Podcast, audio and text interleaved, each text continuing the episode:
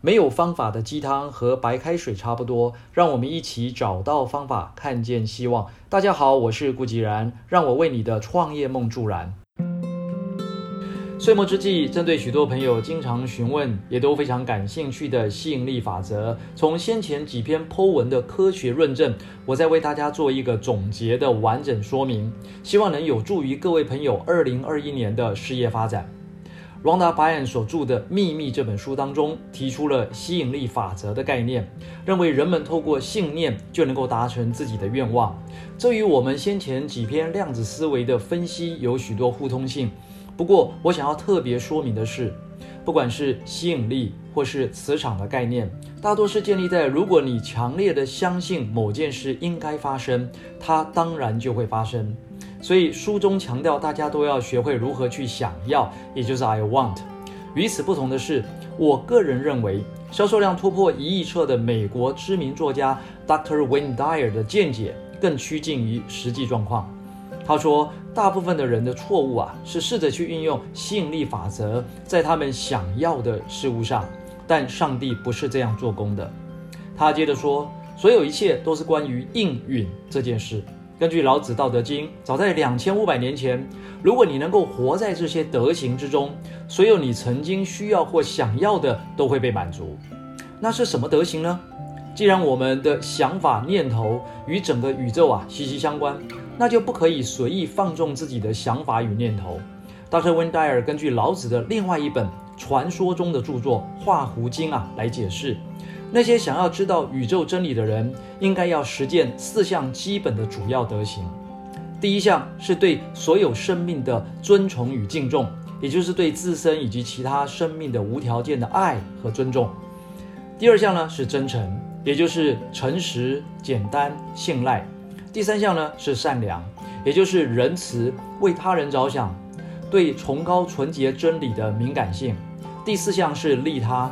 也就是不期待报酬的服务他人，所以想要实现事业成功、家庭幸福、财富满足，不光是要有强烈的信念而已，还要有正面的思考。而这个正面的思考，就是来自于上面的四种德行，并作为起心动念的基础，包含爱与尊重、真诚信赖、善良仁慈、利他。在《远见》杂志二零一二年所举办的第十届全球华人企业领袖峰会当中，来自于中国大陆的知名企业家汉正核心资讯科技的董事长刘东华先生啊，对着数百位企业家说，他做事的理念是先问是非，再问成败。具体的做法包含三项自我检视：第一项，这么做是否会伤害别人；第二项，这么做是否会伤害环境？第三项，这么做是否会伤害未来？这三项简单的自我检视啊，里面就包含了对他人、环境、子孙的爱与尊重，对真诚信赖的实践，反映出来的是内心的仁慈以及利他的精神。坚持理念而亏损十三年的诚品书店董事长吴清友先生说，他的信念呢是善、正、高、强、大，其中善就是利他，正就是思想要正。高就是自我期许要高，强就是剔除心要强，大就是气度格局视野要大。全世界第一大的电子代工厂红海集团董事长郭台铭先生，在他的办公室墙上也挂着五个字：仁义礼智信。其中第一个字仁就是爱人爱己为人，第二个字义就是利人利己为义。